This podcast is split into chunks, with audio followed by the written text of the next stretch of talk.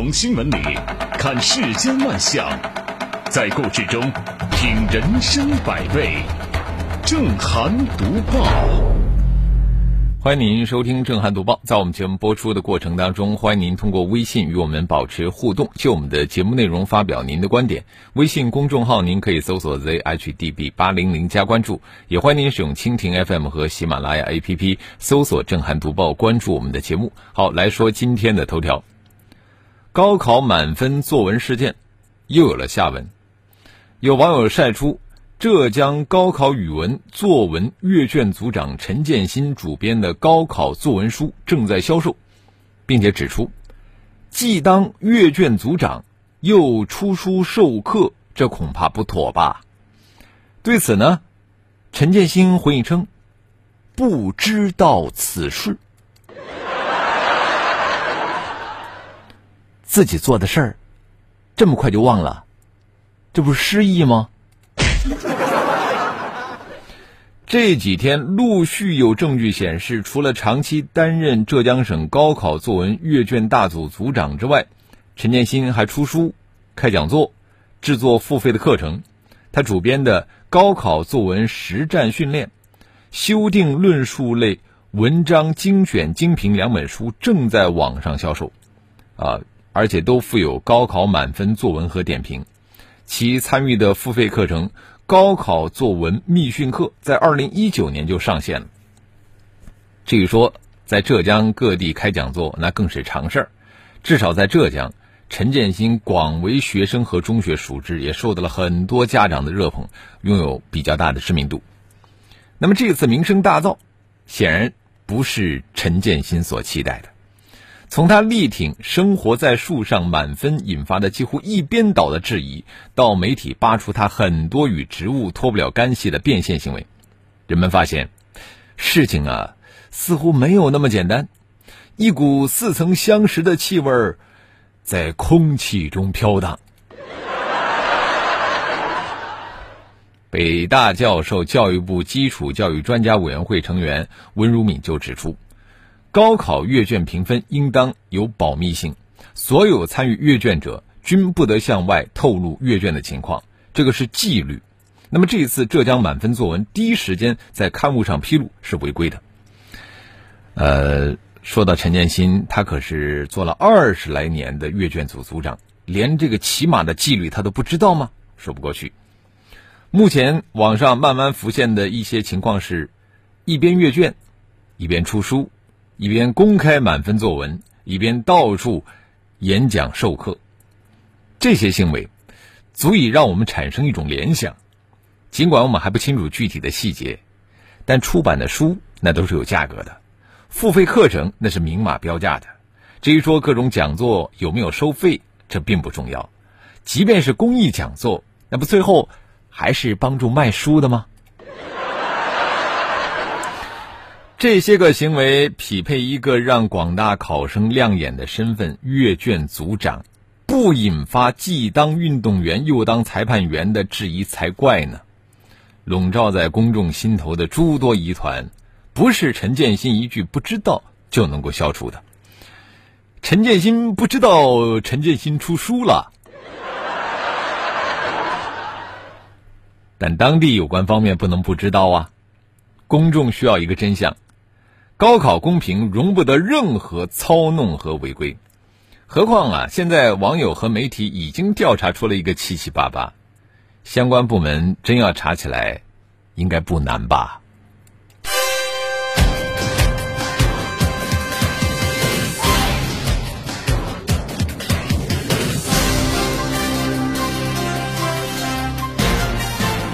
这里是正涵读报。陈建新这种人呢，既当教练又当裁判，吃着碗里看着锅里，这吃相真的是太难看了。我继续要说的这群人，吃相那也是相当的丑陋，那直接就是趁火打劫。据报道呢，近日盐城的张先生驾驶的货车在盐城富安镇路段高速上被追尾，装载的部分猪肉呢被抛洒到了这个高速路下面的村庄，近七吨猪肉被村民哄抢。就连这个他这个事故车掉落下来的车厢后门，也被人顺走了。啊，尽管他努力的制止，甚至交警喊话，也没有这个结果。而保险公司则称说，丢失的货物不在索赔的范围内。啊，按进价算的话，这次被抢造成经济损失达到三十万左右。八月九号晚上呢，张先生透露，呃，盐城当地政府告知其已经追回了部分猪肉，存在冷库了。我们又一次见到哄抢，啊，这也让这个部分人的素质又碎了一地。虽然说当地官方积极的介入追回了部分猪肉，帮货主呢挽回了一些损失，但是我们看这个新闻视频画面里边，哄抢者骑着电动车、开着三轮车来抢东西的场景，真的是让人过目难忘啊！这样的哄抢无异于赤裸裸的践踏道德和法治的双重底线，是既丑陋又恶劣。那么就眼下来看，有部分猪肉被追回，呃，的确是稍微安慰了一下。但在此之外，对于哄抢者，该追责的也要追责，因为要知道，哄抢它不仅仅是个道德问题，它触碰了法律的红线。对此类现象，我们国家的刑法、治安管理处罚法都有明确的规定。哄抢行为轻则构成违法，重则涉嫌犯罪。现实中并不乏哄抢他人财物而被治安处罚乃至追究刑事责任的案例。那么在本次事件当当中，因为猪肉涉及的金额比较大，部分村民的哄抢行为。已经可能涉嫌犯罪了。那么有鉴于此啊，我觉得盐城相关的执法部门在查清事实的基础上，也不妨该怎么处罚就怎么处罚。构成犯罪的一定要追究刑事责任，用法治倒逼道德归位。只有打破法不责众的破窗效应，才能够形成有效的震慑。孟子曰：“羞恶之心，义之端也。”但是在哄抢现场，这个羞耻心显然是缺位的。自律失效了，那么就需要他律来登场，依法惩治哄抢者，特别是带头哄抢者，这就是他律的重要手段。说到底，都二零二零年了，吃相难看的哄抢，真的该消失了。这里是正涵读报，这明目张胆的哄抢，这够不要脸的啊！有的公司暗抢，啊，吃相更是丑陋。如今啊，咱们大家用手机扫一扫就能够开通各种什么会员包月、包年的服务套餐，但是稍不留神呢，就有可能会掉进商家的陷阱。在南宁就有多名消费者中招。今年五月份呢，南宁的陈先生在电视上开通了十五元包月的影视会员，六月该套餐直接从话费中扣除。经查，他发现商家所谓的包月。是自动续费的，什么时候到期呢？要到二零九九年。我的天哪，七十九年以后，这家公司是不是还存在？他怎么会想到要扣费呢？足见其贪婪呐！以故意设计的不起眼的陷阱让消费者中招，这样下作的手段。手段是绝不能姑息的。呃，稍微年长些的用户应该还有印象啊，在好些年前，咱们不少用户被这个名目繁多的增值电信服务费坑过，每个月也不多，就几块钱啊。如果你不留心去查这个话费的详单，你根本就不知情。那么现在新闻里边出现的这个自动续费模式几乎完全一样，来无影去无踪，借助小额免密支付。每个月悄悄的把用户的钱划走，打法律的擦边球。你自己定的，你怪谁呀？谁让你不看合同的呀？要知道啊，消费者权益保护法规定，经营者在经营活动中使用格式条款的，应当以显著方式提醒消费者注意与消费者有重大利害关系的内容。电子商务法也明确。经营者搭售商品或者服务，应当以显著的方式提醒消费者注意，不得将搭售商品或者服务作为默认同意的选项。不凭借自身优势套路消费者，这既是起码的商业道德底线，也是法律的红线。土法无以自行，那面对这样的乱象，绝不能止于消保委的提醒、协调和约谈，而需要市场监管部门站出来主动作为。对于这类做法呢，依法予以严惩，树立法律权威的同时啊，也规范行业秩序，避免套路成为行业的潜规则。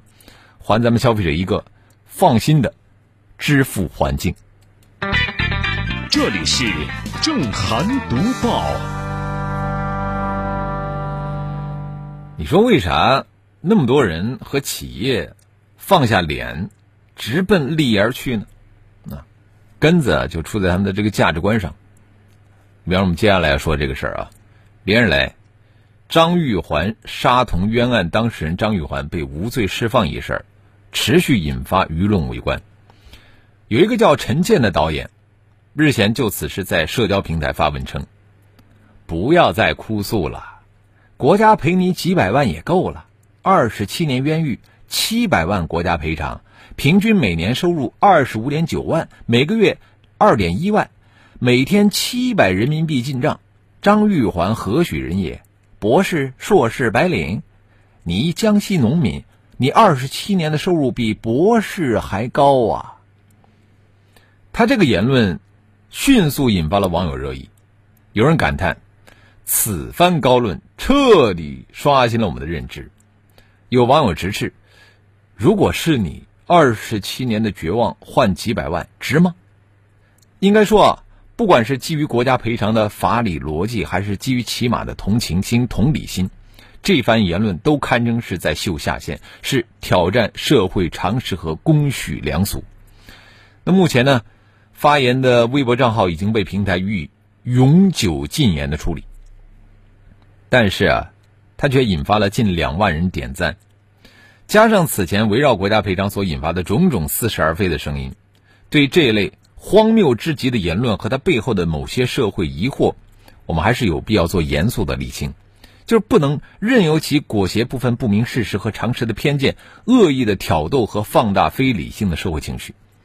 我们跳出这个个案来看，就是类似的什么语不惊人死不休的言论，往往是在这个热点事件当中呢，去寻找大众的敏感点啊，利用一些极具蛊惑力的关键词，或者是毫不相干的类比，去树立阶层的对立，或者是迎合放大某些社会疑问背后的情绪，来实现自我的营销。本质上，这就是当前互联网毒流量的一种表现形式。值得警惕的是什么呢？这些年呢，舆论场上往往会出现这种病态化的流量收割逻辑，他习惯在大众共识的反面去标新立异。你比方说，大众如果同情受害者，那么往往就会出现受害者并不完美的论调。一个新闻有了新的进展之后呢，就片面的把它定性为反转，来误导大众对事实的认知。对此呢，不仅平台方面不能。为这种刁钻恶意的舆论碰瓷提供机会，对相关账号依规及时做出诸如永久禁言的处理，围观者啊也要擦亮眼睛，不要轻易的被这种情绪给收割了。这里是正涵读报，接下来呢，我们要来说一款网红产品啊。对于这个饮料市场啊，一年之计在于夏。那今年夏天呢，有一家主打无糖低热量的饮料企业元气森林，成了这个新晋网红。呃，随着这个元气森林爆红啊，市场上的争议呢也很多，包括它涉嫌伪日系的宣传啊，还有它是不是真的无糖又健康？那无糖饮料的技术门槛等等，呃，这个呢成为了一个争争议的热点。那争议的同时，市场上模仿者也众多。呃，元气森林的这个主打产品呢是什么苏打气泡水之类的产品啊？然后它广告里边一直宣称它是零脂、零糖、零卡。啊，之所以爆红啊啊，主要是因为它定位瞄准了年轻女性群群体啊这样的一个精准目标，同时呢，充分的利用了互联网去做营销。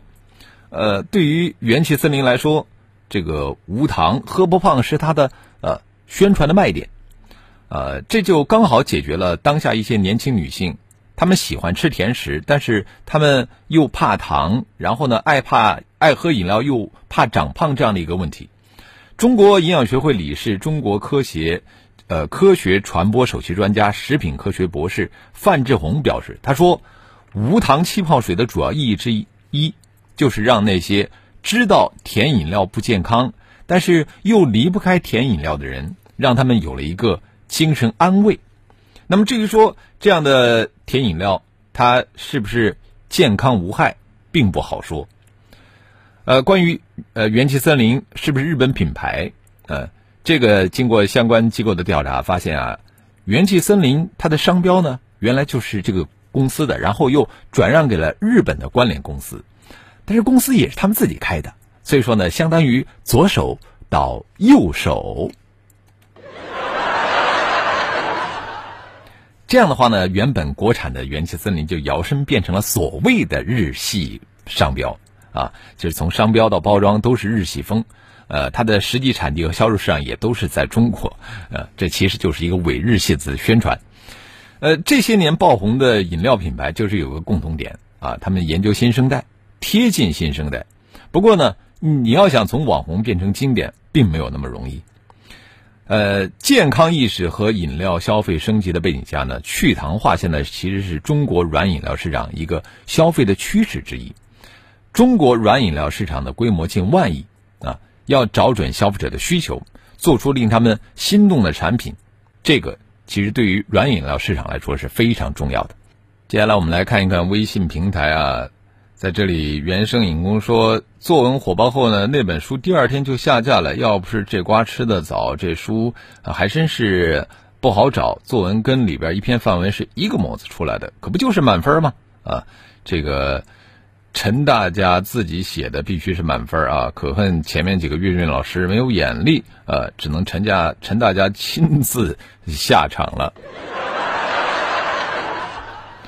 嗯，再来看到这个，糖糖说：“我刚刚才关掉腾讯视频里边的自动续费，好容易才找到这个关闭的地方，都会隐藏啊，呃。”另外，凯斯美说：“感谢郑涵戳破毒流量的算计和真相。”嗯，神采飞扬说自己编的书自己不清楚，嘴上满是主义，心里却全是生意。还有贾行森，他说：“不出意外的话，陈建新应该再当不了阅卷组的组长了，起码的职业道德都没有，这根本不配做老师啊。”纯净天空说：“这老师竟然又是浙江大学的，啊，浙江大学的成色由此可见。”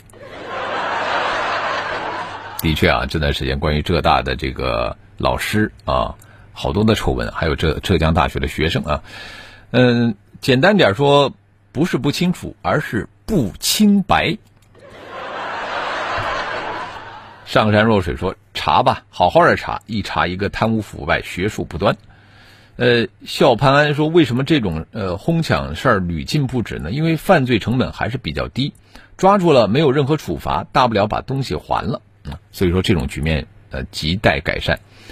呃，兵哥说抢猪肉可以理解，因为猪肉现在涨价了。那车门也顺走是一种什么样的操作？我在想啊，把车门顺走了，就是拿去卖废旧了呗啊。好，我们也欢迎更多的朋友可以就我们的节目内容来发表您的观点。微信公众号您可以搜索 zhdb 八零零加关注。我们继续来读报，呃，在吗？帮我投个票。点击亲友发来的链接，想进入投票通道，却发现先要关注公众号。到了药店门口呢，本意是为了帮助顾客了解身高、体重等基本的健康状况。这个体重秤上突然出现一行字儿：扫描二维码关注就可使用。逛完商场，打算开车离开，但是不关注公众号，你就没有办法继续缴费操作。就日常生活场景的一次次扫码当中，这个手机订阅号就是越来越多。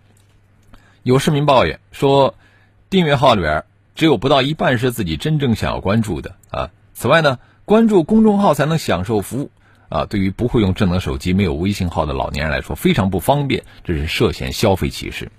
确实啊，我们的消费者权益保护法，包括我们的人民币管理条例，都是严禁这样操作的。那么对此呢，我觉得市场监管部门还有消协组织和各行业协会应该加强规范，引导商家自律啊。商家也应该认识到，关注公众号的消费潜规则不仅有悖情理法理，而且容易引发这个消费者的反感啊。有的顾客。进门点关注，出门就取消，其实起不到实际的作用。